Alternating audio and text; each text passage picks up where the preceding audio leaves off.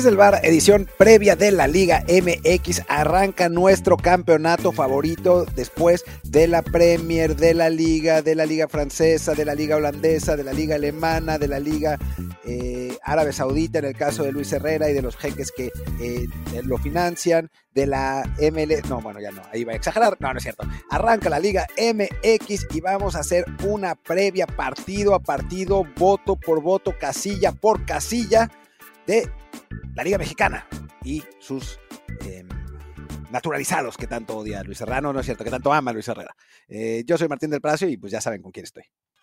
¿Qué tal Martín? ¿Qué tal Barra del Bar? Que por las referencias que hizo Martín de voto por voto, casilla por casilla, ya se pueden imaginar la edad que tiene Martín. Eh, si ustedes no, no lo recuerdan, bueno, fue hace ya como 20 años. Y, bueno, fue hace como 20 años, ¿no? Fue en 2006, ¿no? o 2006. 18 años ya, verde. Entonces, bueno, entonces, quien, no sepa de qué hablamos con voto por voto, casilla por casilla, googleé por ahí este, Desafuero, Peje, Vicente Fox y se va a entrar. A ver, voy a decir una cosa. O sea, me dicen, dice, dices Luis, se dan cuenta la edad de Martín. Tú también estás ahí, trabajamos en el mismo lugar. Yo en aquella época apenas estaba empezando quizá a votar, de que, bueno, ¿quién, ¿por quién votaré la primera vez? ¿Cómo saco mi, credencial del IFE? Cosas así. Pero bueno, vamos a dar. Vamos a darle, eh, como siempre les digo, estamos en Apple Podcasts, Spotify y muchísimas plataformas más, así que por favor recuerden, suscríbanse y también déjenos reviews con comentario de preferencia en Apple Podcasts de 5 estrellas, sino también en Spotify, ahí sacamos muchas eh, preguntas de ustedes. Y recuerden que estamos en Telegram como Desde el Bar Podcast y en YouTube como el canal Desde el Bar POD hablando de los comentarios. No voy a usar todos hoy porque queremos hacer esto un poquito más breve, pero sí vamos a señalar que David Piojo López nos dice, excelente episodio como siempre, el de lunes dice, a Rayados le pesó y le sigue pesando que Tigres tenga Guiñac y seguirán buscando a un jugador europeo o alguna bomba extranjera para el equipo.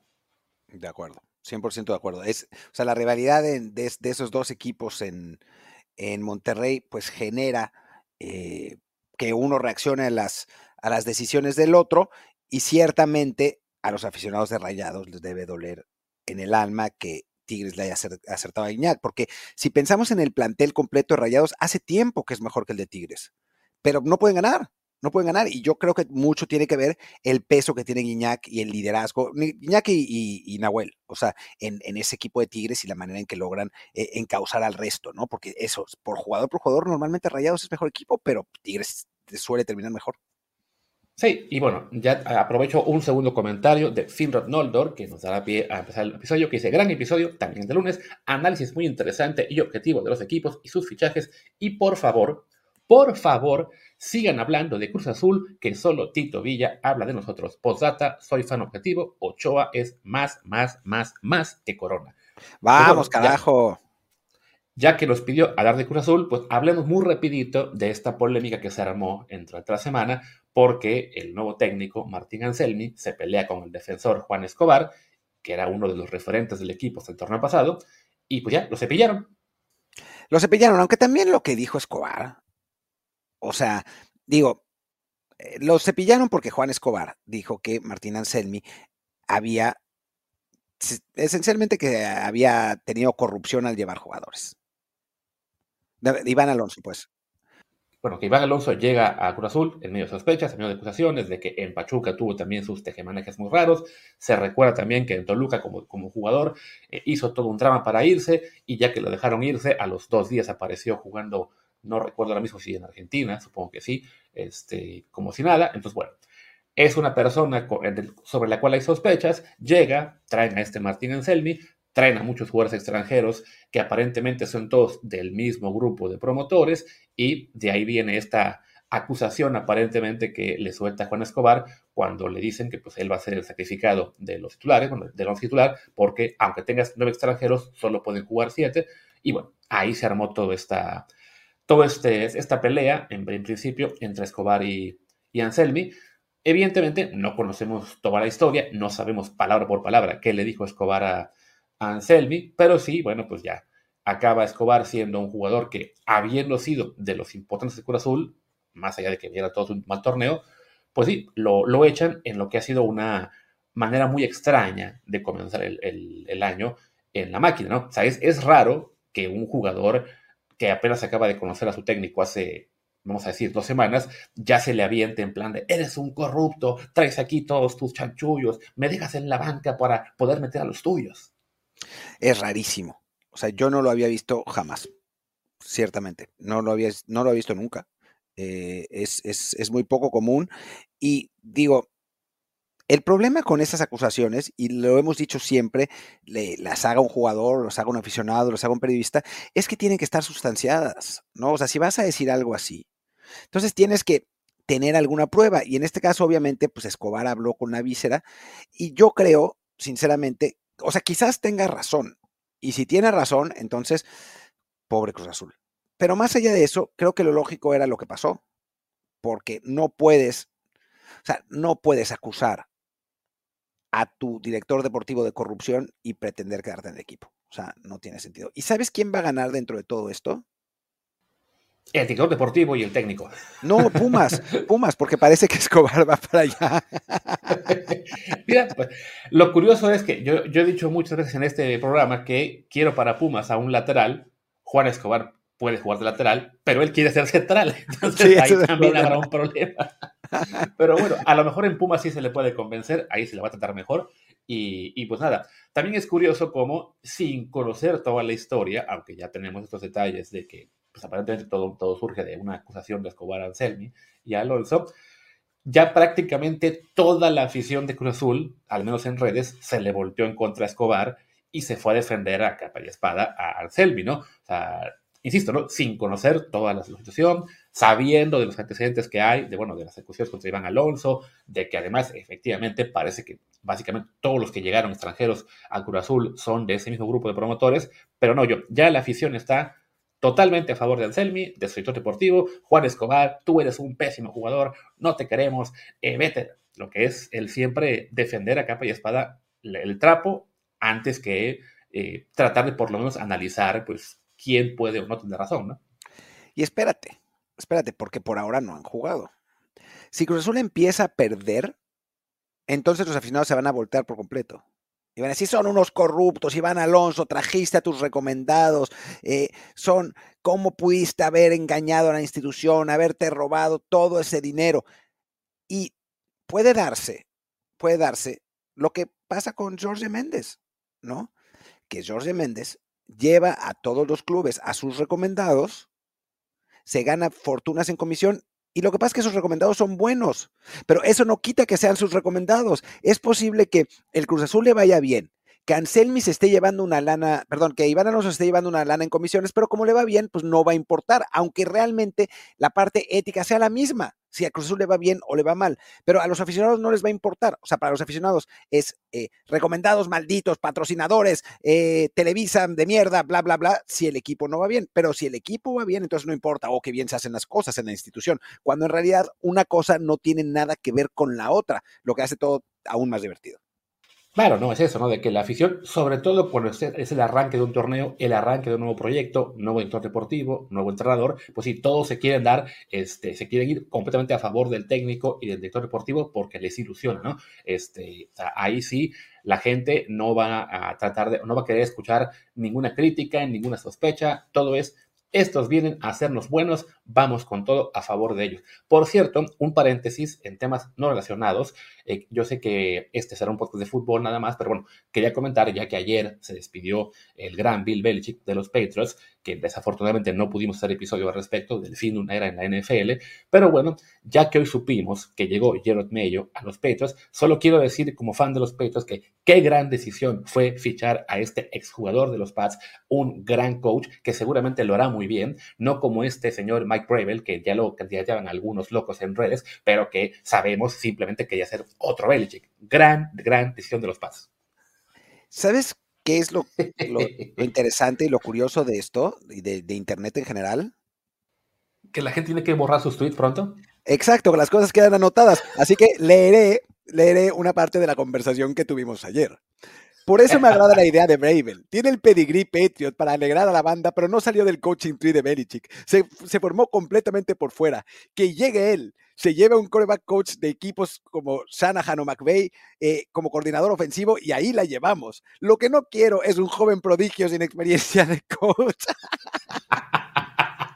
Mira, las charlas que tiene Martín ahí con sus amigos, que, que, ese miedo que tiene, quién sabe qué estará pensando. Pero bueno, para no meternos en problemas, mejor sí regresemos ahora sí a hablar de la liga. Eh, diría que aprovechemos para meter la pausa de una vez, que ya nos aventamos 10 minutos de episodio y ya luego le damos ahora sí a lo que será el arranque del torneo en esta jornada 1 que arranca este mismo viernes. Dale, pausa. Y bueno, regresamos ya de la pausa con eh, pues el análisis de los partidos de la Liga MX, eh, que se va a poner buenísima y arranca con un partido espectacular en el viernes botanero que todo el mundo está esperando, que es el, el, el, el, el, el Querétaro Toluca.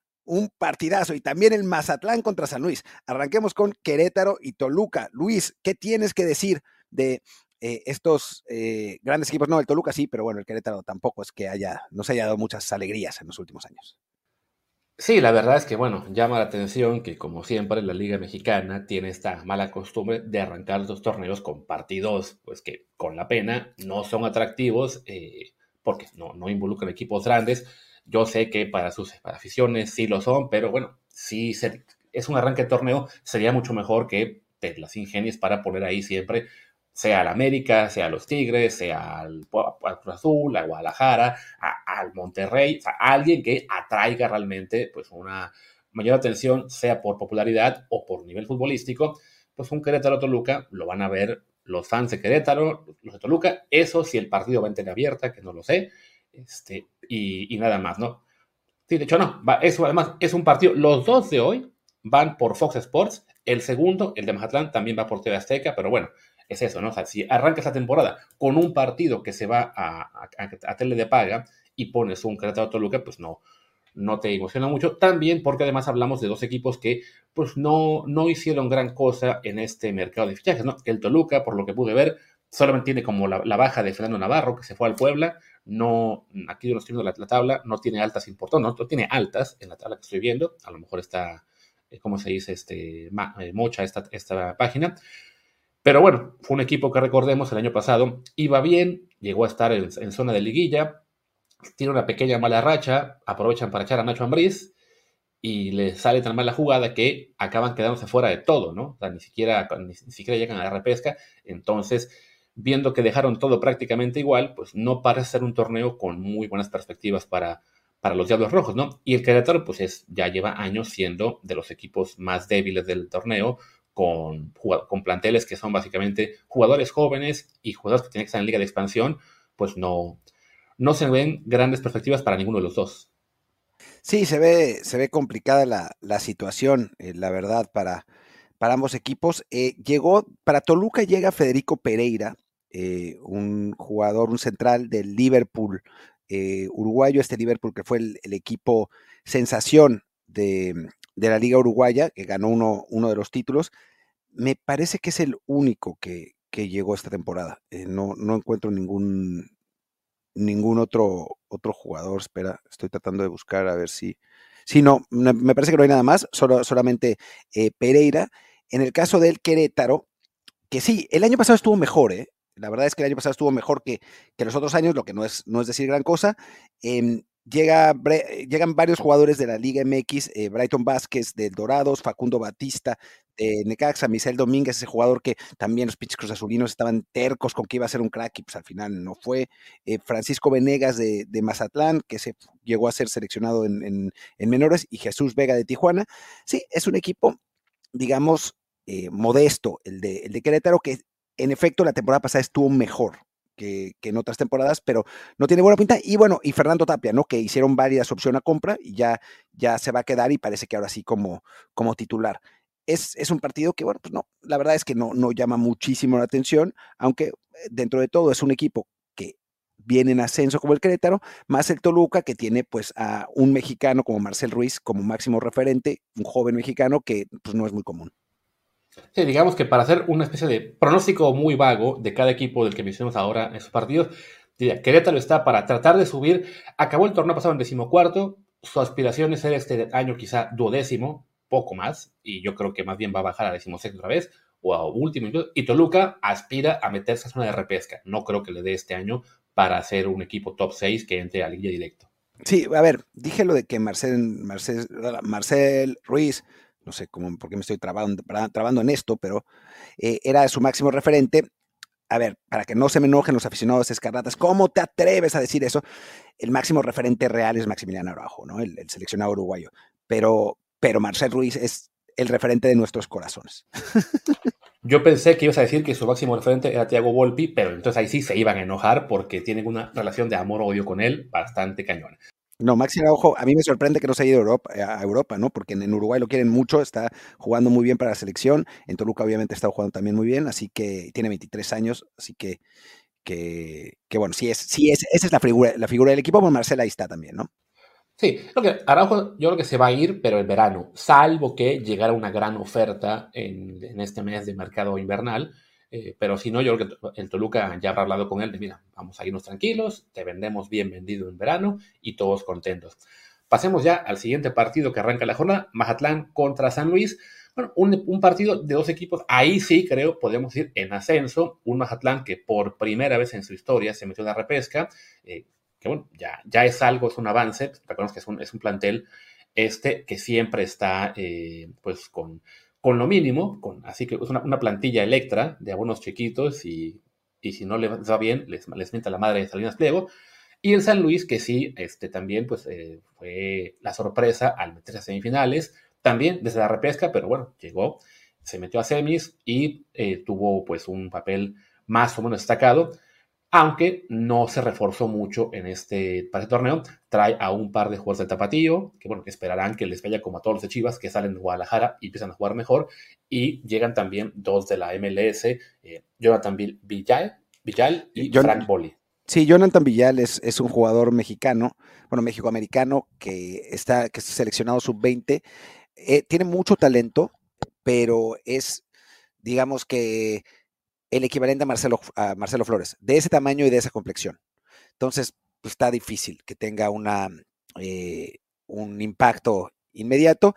Y el otro es, el, es Frank Bolí, que me parece que es francés, es un centro delantero muy potente, eh, que había medio andado en, Estados Unidos y que, bueno, vamos a ver qué tal, eh, qué tal funciona. En principio, Bolí debería ser titular y Villal seguramente jugará algunos minutos, pero necesita embarnecer seriamente si quiere competir en Primera División en México. Ya. Y bueno, este, creo que son los equipos que para mí dieron más de lo que se podía esperar de ellos el torneo pasado. Y la lógica también sería que den un paso atrás, ¿no? Mazatlán de vuelta al, al, a la parte baja de la tabla, a ser uno de los cuatro o seis peores, sin, sin entrar siquiera a repesca. Y San Luis quizá con la esperanza de, de, mantenerse en zona de repesca, aunque esta vez veo más cercano que sean un noveno o décimo, si bien les va, y no un séptimo lugar que se acaba colando hasta las semis. Sí, lo de San Luis fue un poco circunstancial, porque bueno, ya sabemos además que, que la realidad es que Monterrey los, los dominó seriamente en ese partido, pero bueno, pues pasó lo que pasó, cayó ese gol de Vitiño y, y el Monterrey se desesperó y no pudo, no pudo volver a anotar y, y ahí se, se, escribió la historia, ¿no? Después el América, pues en un partido los puso en el lugar normal, la vuelta la gana el, el, San Luis, pero pues con un América más desinteresado, y en el lado de Mazatlán, pues o sea, la temporada pasada por lo menos compitieron, ¿no? Que es algo que no había pasado a lo largo de la historia de una, franquicia que sabemos cómo se fue al lugar a donde se fue, em, sabemos el interés que tiene el dueño en que sea un equipo competitivo, que es cero. Eh, él lo que quiere es eh, pues seguir teniendo los subsidios del gobierno del estado y poder seguir haciendo relaciones públicas y poder tener a un equipo eh, transmitiéndolo en su televisora, eh, aunque no gane, entonces pues se ve complicado. Parece estar mejor, aunque también las contrataciones de, Brian Rubio, de Mauro Laines y de Gustavo Sánchez, pues no es que digas, uy, wow, qué, qué jugadorazos, ¿no? O sea, tengo, tengo la impresión de que pues ninguno de ellos va a ser titular. Sí, de acuerdo.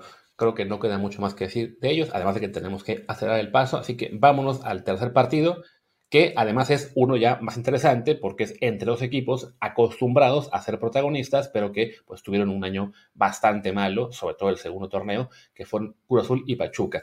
Pues de Cruz Azul ya hablamos bastante el lunes de sus fichajes, también, bueno, ahora de la polémica de, de Juan Escobar, ya centrándonos en lo deportivo exclusivamente, hay que decir, si este plantel que han armado se ve ya bastante más sólido, no para ser ya top 4 de inmediato, pero sí mínimo para estar peleando por entrar a la liguilla directo o vía repesca como uno de los equipos que queda en la parte alta, ¿no? Séptimo, octavo.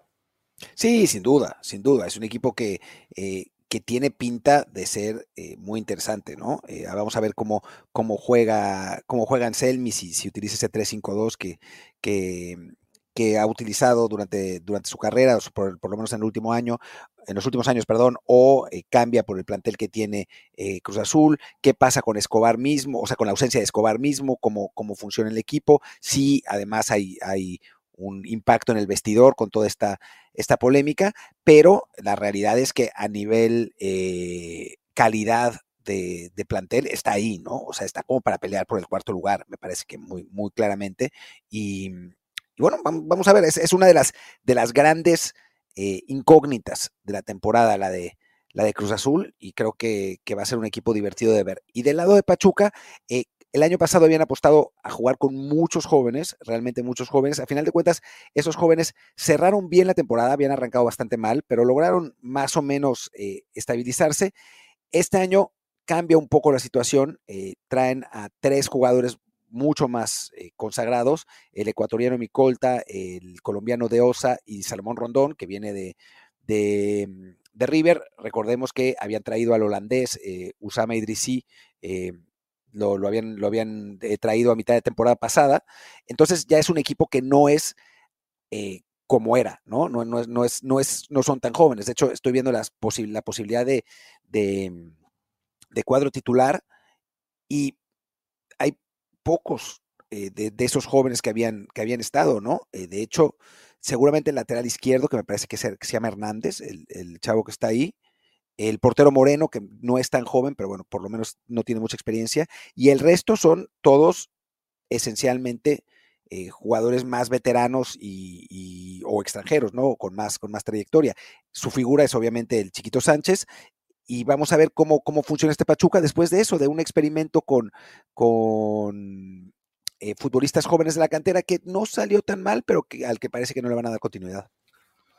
O más bien, yo creo que aquí la, referencia que Martín me señala del de, posible 11 es, bueno, es incluyendo básicamente a todas las altas, que sí creo que le dan profundidad al plantel y creo que al final va a ser una mezcla entre, los que, entre los que llegaron y los jóvenes que empezaron a levantar el próximo, el, el, el torneo pasado. Yo creo que va a ser más bien eso, una mezcla en la cual de los que llegaron, no todos se van a ganar el puesto. Quizá Rondón ya a su edad no le dé para ser importante, aunque bueno, en el puesto en el que está no tiene mucha competencia. O sea, la, la, competencia es Puente, que, llegó de, ah, llegó de Chivas. Que llegó, de Chivas. entonces, entre, Salomón Rondón, Luis Puente y Roberto de la Rosa, que es el que ya estaba, tendrá que salir un 9. Vaya, el chiste es que sí, por el buen cierre que tuvieron los jóvenes, yo creo que más de uno sí le va a acabar eh, ganando el puesto a los recién llegados. De todos modos, bueno, por ese buen cierre, porque se reforzaron y porque conocemos la capacidad de Guillermo Almada, creo que Pachuca es un potencial caballo negro, ¿no? O sea, no, no sabemos si le va a alcanzar para volver a ser contente al título, como lo ganó apenas, bueno, en el 2022 fue finalista y después campeón, pero sí parece que este año pues va, van al alza después de un 2023 en el cual vendieron a todo el plantel que fue campeón, salvo el Chiquito Sánchez, y pues así les fue durante medio año, ¿no? Pero es que ¿sabes qué pasa? Digo, no, no para, para no irnos muy lejos con Pachuca. Es que estoy viendo la, lista del equipo y no veo quién le pueda ganar el puesto a los, a los más consagrados, o sea, de los que jugaron. Porque De La Rosa, seguramente, y además ya tiene 24, no va a jugar. A el, el contención Elías Montiel, uno pensaría que tiene posibilidad, pero lo mandaron a la sub-20, la sub-20 que está jugando un torneo eh, ahora, entonces quiere decir que no lo, no lo tienen realmente considerado. Eh, digo, el lateral izquierdo, que sí es, eh, sí es Hernández, Daniel Hernández, eh, pues ese, ese tiene, una, tiene ahí una posibilidad.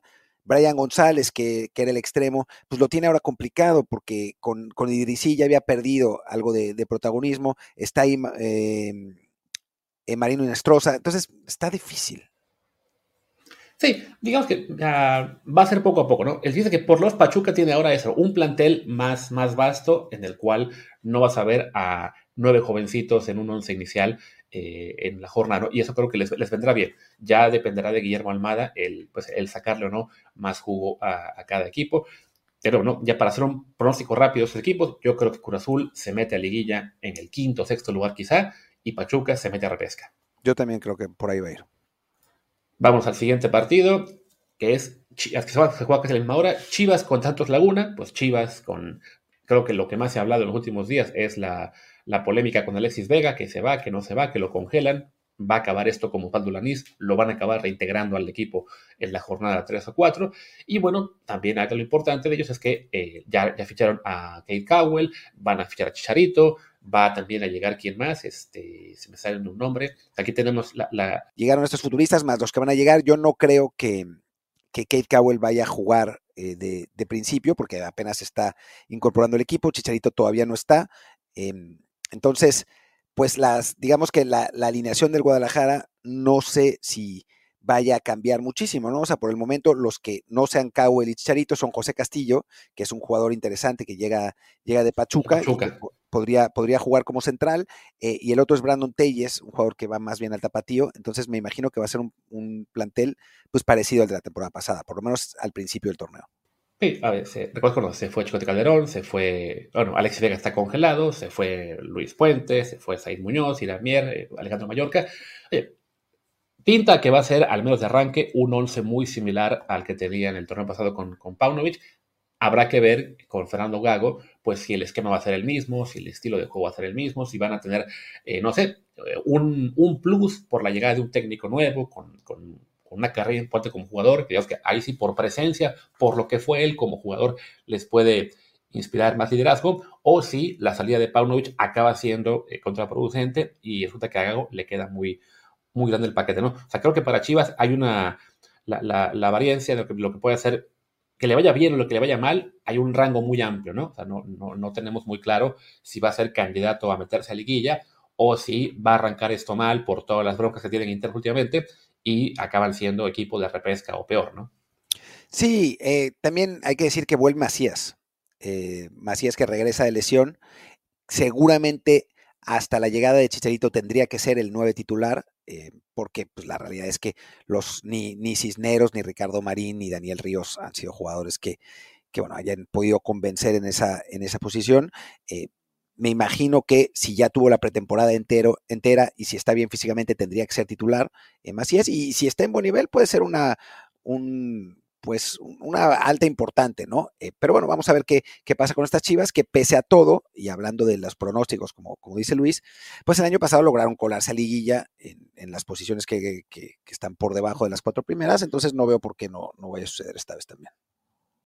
Así es. Y bueno, enfrente un Santos Laguna que este, el torneo pasado se coló al, al play-in, aunque quedó eliminado en el último juego. Y bueno, tiene pocas incorporaciones. Llegó Santiago Núñez de Argentina, eh, Franco Fagundes Nacional. Esos dos jugadores de 23 años, pues llegan con un cartel, digamos, modesto, pero bueno, sabiendo el buen ojo que tiene Santos Laguna, bromeaba yo hace unos días que van a ser las próximas grandes figuras de América Tigres, ¿no? Es posible y lo necesitan, ¿no? Porque la salida de Bruneta, el mejor jugador de la liga, es muy importante, o sea, no, no es fácil reemplazar a un futbolista así, o sea, tienes que tener mucha visión en el, en el mercado de transferencias, pues vamos a ver si estos, estos chavos que, que acaban de llegar, eh, Núñez y Fagundes, pueden de algún modo eh, reemplazarlo, sobre todo Fagundes, que juega esa, esa posición, pero va a ser difícil. O sea, creo que, que, en un equipo que de por sí había, había sido flojo con la, con, con la excepción del propio Bruneta y Harold Perciado, que al final de cuentas no se fue, parecía que se iba a Monterrey, sí lo, lo, va a tener complicado Santos esta temporada. Tiene la ventaja del regreso real ya de Acevedo, con una pretemporada entera, etcétera. Eh, con Mateus Doria, que, que, sigue ahí más o menos a buen nivel, pero sí, si uno ve jugador por jugador, no tiene muy buena pinta la temporada. Recordemos que Santos Laguna tiene como entrenador a Adorno Fentanes, uno de los pocos entrenadores mexicanos jóvenes que ha tenido oportunidades de mantenerse en la primera división. El lado malo es que a los técnicos mexicanos pues tienen la tendencia a que no les dura la magia mucho, ¿no? Que uno o dos torneos y se les empieza a caer el equipo. Esperemos no sea el caso de Fentanes. Y bueno, es un Santos Laguna, un caso parecido al de Chivas, ¿no? Hay un rango bastante amplio entre que les pueda ir bien o que de plano se derrumben sin Bruneta si hay que hacer un pequeño pronóstico, yo diré, bueno, de estos equipos, Guadalajara lo veo en el rango de sexto a octavo, a Santos más bien en el rango, si bien les va, de octavo a décimo.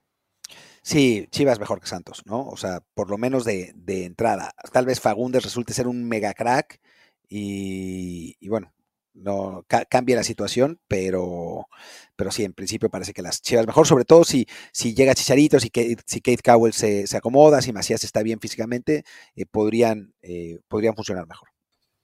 Y bueno, vámonos. A, ambos partidos de que los que hablamos ahora van por, solo por VIX Premium. Gran arranque de torneo, ¿eh? A Cruz Azul y a Chivas los mandas únicamente a plataforma de paga. Y el otro partido bueno que es Tijuana América, VIX Premium, Fox Premium y Fox Sports. Bueno, entonces para que la gente tenga que pagar sí o sí, el sábado solamente habrá un partido en tele abierta y es el menos interesante. Pero bueno, Tijuana América. Un Tijuana que llegó a ser hace unos años un equipo pues competitivo, que invertía, que tenía un dueño, pues bueno, tiene un dueño que le mete mucha lana a toda la liga, es patrocinador de la mitad de, los equipos de, la primera división, pero que está invirtiendo muy poco en su plantel y esta vez, pues ni se diga, no tiene altas por lo que puedo ver, se fueron tres jugadores poco relevantes, fueron decimoterceros de la general el, año, el torneo pasado y ahora, por más que el piojo chille, patee, se queje de arbitraje, yo no veo que vayan a ser muy competitivos realmente. No, la verdad es que se ve, se ve muy complicado. Digo, el, Piojo es un técnico competente, esa es, esa es la realidad, eh, y va a mantener al equipo jugando más o menos, pero sí está difícil. Eh, eh, no, no, no parece que Tijuana tenga el, el plantel suficiente como para, como para poder competir para algo. Tiene a Carlos González, que bueno, por lo menos es, es, eh, un centro delantero que sabemos que puede, que puede ser exitoso en, el, fútbol, el fútbol mexicano. Eh, estoy buscando quién más pueda ser así. Como... Efraín Álvarez, y por fin despega, como esperábamos de él, pero si baja de peso. Eh, También. Sí, no. Mm. tiene, al portero de la selección, Antonio Rodríguez, que no sabe por qué está en la selección, pero ahí sigue. Y bueno, es eso, ¿no? Es un plantel que se ve muy limitado, que no tiene muchas esperanzas ese torneo, y tampoco tiene mucha esperanza este. Bueno, la esperanza es agarrar a su rival frío, porque tuvo poca pretemporada, porque bueno, el América, el, campeón defensor, vuelve con prácticamente el mismo plantel del torneo pasado, solo se fue la Jun, que se retiró, llega Chicote Calderón, llegó Diego Esqueda, llegó este Ileán Hernández, Vaya, es, va a ser básicamente el mismo 11 del torneo pasado. Y aquí la gran pregunta con el América será simplemente si la poca pretemporada les puede llegar a afectar. Fuera de eso, es un candidato clarísimo a ser campeón de nuevo. Sí, yo creo que serán uno o dos partidos que les afecte, si acaso, y después volverán a lo mismo, ¿no? Es un equipo que está muy bien armado, realmente muy bien armado, es un muy buen equipo y con un gran técnico completo en, todas sus líneas. Em, digo, la verdad es que eh, no, no se le ven debilidades a este equipo y es el gran favorito para repetir, ¿no? No es fácil repetir en el fútbol mexicano, eh, lo, hemos visto varias veces, solo Pumas y León han sido eh, bicampeones. En el caso de América, ah, y Atlas fue bicampeón, claro, sí. Aunque Atlas fue un año calendario, ¿no? No fue. Ah, pero también Pumas, sí, en fin. Atlas también. No se ve para nada imposible que América, que América lo consiga. Pero es un equipo, la verdad, que sí está muy bien. Quizá otro mayor obstáculo será el no poder jugar en el Azteca todo el torneo, aunque ya, ya les dieron chance de que jueguen dos partidos en el Azteca antes de que arranque la remodelación y tengan que mudarse al Estadio Azul, Azulgrana de Ciudad de Deportes. No sabemos cómo llamarle, pero bueno, ya sabe, el estadio en el que, además, los dos, Martín y yo, vivíamos muy cerca de ese estadio en, en hace muchos años. Pues bueno, Ahí será la sede del, América para lo que será ya a partir de la jornada 5 o 6. Y bueno, a ver si eso les afecta en algo, ¿no? El contar con un ambiente muy diferente al que estaban acostumbrados de una Azteca, pues, monumental, por lo general, con una muy buena entrada. Ahora, pues, a un sello más pequeño, esa será una cuestión curiosa que, insisto, no sé si acabará también afectando lo que es el, el, pues el día a día del club, ¿no? Fuera de eso, pues sí, gran favorito, mínimo para ser eh, semifinalista y sí, yo creo que el, gran favorito va a ser campeón en este momento. Sí, sin duda, sin, la menor duda. Bueno, pasemos al siguiente partido, que es en Monterrey contra Puebla, con el, la interrogante de qué va a pasar con este Monterrey, ¿no? Que a nivel plantel es, de nuevo, podría competirle al América, ¿no? Pero a nivel funcionamiento, pues no, no, lo, está, no lo está consiguiendo. A mí no me, no me convence muchísimo em, la llegada de Brandon, de Brandon Vázquez. No me parece que sea un jugador que vaya a, tener una, em, digamos, una mejor actuación que lo que, lo que ofrecía Funes Mori. Eh, llega también Jorge Rodríguez, el contención de estudiantes, que llega con buen cartel, seguramente eh, será importante. Y me parece que la clave será que Francisco Canales eh, ya se haya adaptado al fútbol mexicano, que demuestre el cartel con el que llegó. Además, bueno, yo lo vi mil veces en el Betis y es un jugadorazo. Lo que pasa es que por alguna razón en Monterrey no lo ha podido, em, no lo ha podido mostrar. Y bueno, de nuevo, si uno ve el plantel que tiene, que tiene Monterrey, eh, Gallardo, Guzmán, Moreno, Vegas, Estefan Medina, este Rodríguez, Luis Romo, el propio Canales, Ponchito González, em, el Tecatito, o sea, es un equipo que tendría que estar peleando arriba con América, ¿no? O sea, no, no, no hay duda, incluso por encima de Tigres. No han podido, ¿no? Y eso, eso creo que, que bueno, es, es un, un, algo que queda de ver eh, muchísimo del, del lado de, de Monterrey, de su directiva y de su técnico y que tiene que cambiar. Yo solo espero que Francisco Canales se haya atado, porque lleva ya él como 20 años en México. Es un portero que ahora andaba en el Ensenada. Te dije Sergio Canales, perdón. Sergio Canales es el, el, que no le fue tan bien el torneo pasado, pero bueno, que conocemos su calidad, también que ha sufrido con las lesiones. Creo que también es algo que Cruz de Monterrey, ¿no? Como cuentan con Canales de ese salto de calidad y sea el líder del equipo, esta vez no se fueron por la megabomba europea, ¿no? Sino que ya la compramos el torneo pasado, vamos a darle por lo menos un torneo más para para que termine de explotar y por lo pronto bueno, son refuerzos, vamos a decir, un poco más modestos para lo que es la, capacidad de Monterrey. Un Brandon Vázquez, que yo creo que en realidad pues, él llega a ser el suplente de Berterame, no creo que vaya a jugar demasiado torneo. Eh, Jorge Rodríguez, ahí sí, un jugador que a lo mejor en la contención te puede eh, apuntar al equipo, que puede acabar siendo un refuerzo importante. Y ya de ahí en fuera, pues sí, es básicamente el mismo plantel. Esperemos que no convenzan a Arteaga de regresar. ¿Para qué? Para ser banca de Gallardo.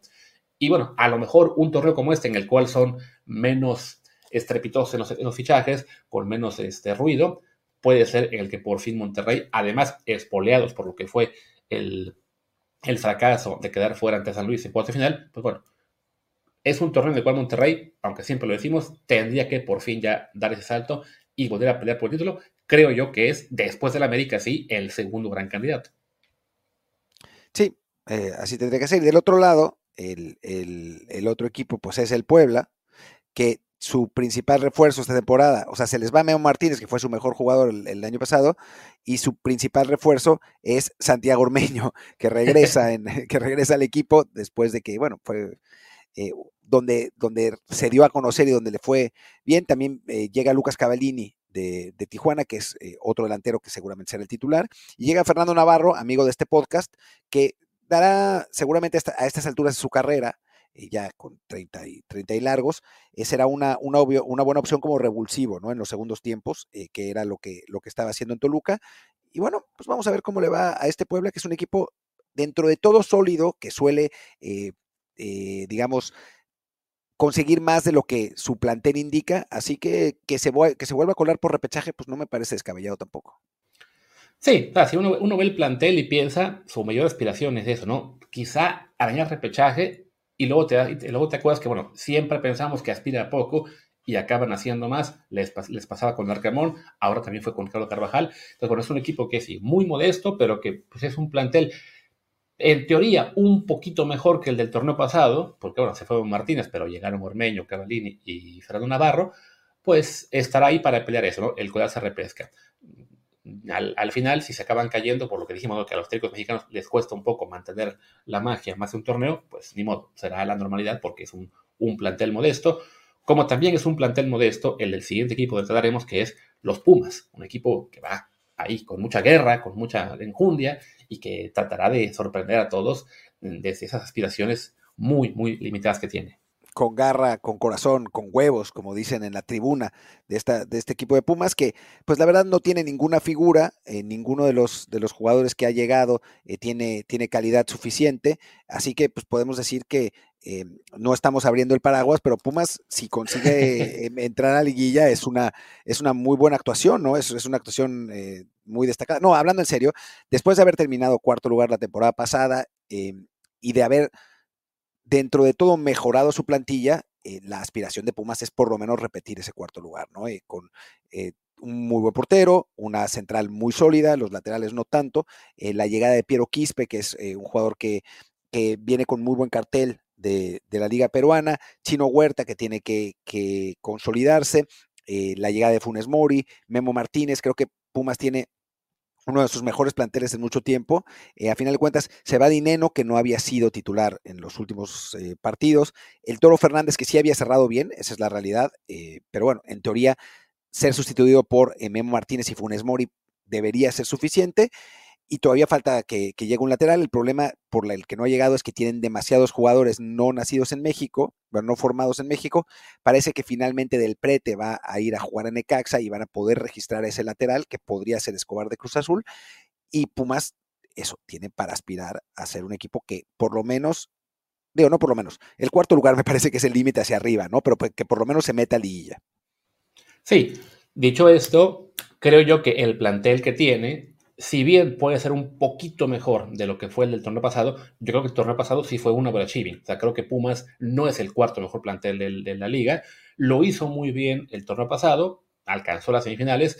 No sería raro un retroceso también, porque recordemos, se fue Antonio Mohamed y se quedó en su lugar el que era su auxiliar, Gustavo Lema. Pero bueno, sí se vale decir que para Pumas hay ilusión de poder dar ese paso adelante después de las llegadas de Funes Mori, de, de, Piero Quispe y de Memo Martínez.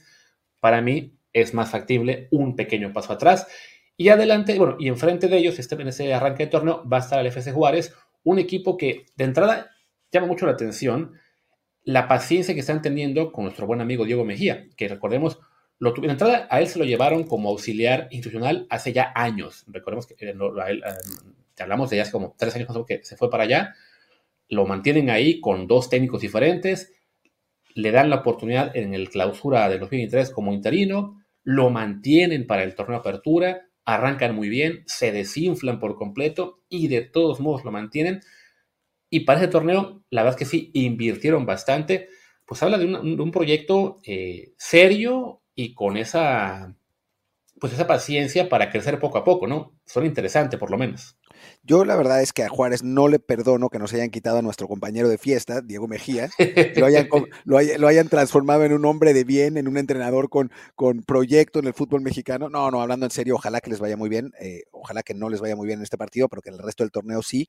Eh, han, sí, ha, invertido, no con grandes figuras, la verdad. Eh, lo, que, lo que ha contratado el, equipo de Juárez es más bien como para darle una base de jugadores razonablemente buenos al, equipo de, digo, a, Diego Mejía, em, Sebastián Jurado, Said Muñoz, Dieter Villalpando, Saldívar, Abella, eh, son eh, jugadores, el, el, Palermo Ortiz, o sea, son jugadores que son, no, ninguno de ellos era figura en sus equipos, eh, no sé cuántos de ellos vayan a ser titulares en, en Juárez, lo que sí es que es una base, digamos, sólida para pelear repechaje, que creo que es a lo que, a lo que aspira el equipo juarense. Y ojalá que, Diego pueda, eh, pues, encaminar ese equipo que tiene muchas, eh, muchas caras nuevas y, darle una solidez que la tuvo la temporada, la temporada pasada, lamentablemente.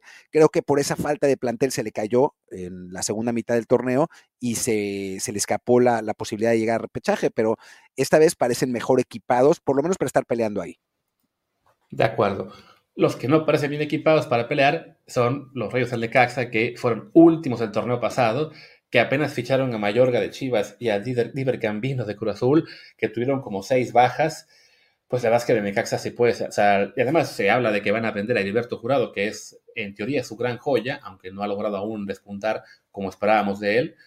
Pues Necaxa, su aspiración es no ser último y poco más. Sí, tiene mala pinta tiene mala pinta. Ojalá que jueguen algunos de los, de los jugadores jóvenes que tiene, eh, porque, bueno, tiene, tiene jugadores interesantes. ¿Te acuerdas de, de Alcántar, no? Del poco Alcántar que estuvo en, Portugal, lo regresó a Necaxa y no lo pusieron creo que ni un minuto la, temporada pasada. Ojalá que, que, le den, que le den posibilidades de jugar. El propio jurado, que si se queda, eh, pues que lo haga, que, que, lo haga jugando más. Eh, llega Alejandro Mayorga para que juegue ahí la, la lateral izquierda. Eh, es, es, un equipo que, pues del que se espera poco, ¿no? Eh, llega Diver Cambindo, que fue un gran fracaso en Cruz Azul. Eh, se espera poco de, este Necaxa, pero ojalá que, que, eso, que utilice jugadores jóvenes. Ha, sacado algunos jugadores talentosos. En Monreal también, el, centro delantero ese que es medio toscote, pero que es, una especie de King Fonseca de, de, esta generación, no tan, no tan efectivo como el Kikín. Ojalá, ojalá que, tenga posibilidades de, hacerlo bien el, equipo de Necaxa, aunque tiene, no tiene muy buena pinta por el momento. y tampoco tiene muy buena pinta el equipo que está enfrente, que fue el penúltimo el torneo pasado, que es el Atlas, que pues eso, de lo, del Atlas que fue bicampeón hace apenas dos años, ya no queda prácticamente nada. Y desafortunadamente, pues eh, no se ven grandes posibilidades de mejora. Llegaron apenas Raimundo Fulgencio, recordemos pues que el Tigres lo despachó a los 20 minutos de que acabó la final, tras el error con el fue expulsado. También llegó John Murillo del San Luis, se fueron Jaciel Martínez y Javier Abella. Pues, y además llegó el técnico Beñat San José, que estuvo ya antes en México, creo que en Mazatlán, si no me recuerdo. Pues sí, no, no pinta muy bien la cosa para este equipo al cual Orlegui le invirtió mucho, hasta que le tuvo que empezar a invertir a, pagar el Sporting de Gijón, y pues por ahora el Atlas está no abandonado, pero sí no, no pintan muy bien las cosas. Si bien yo creo que ser penúltimos sí fue un, una debacle demasiado grande el torneo pasado. Están para, para un poco más, no creo que para que les alcance meterse a liguilla o repesca. No, para nada, pero es un equipo, no, repesca puede ser, ¿no? O sea, yo creo que repesca, hay, hay una serie de cinco o seis equipos que están como para pelear repesca y Atlas está, está por ahí, pero es un equipo que tiene a, Camilo Vargas, que es, que es un buen portero, aunque ya sea veterano, eh, Aldo Rocha, que es el, eh, el ídolo de varios, que ya se les olvidó, pero, pero, ahí sigue, ¿no?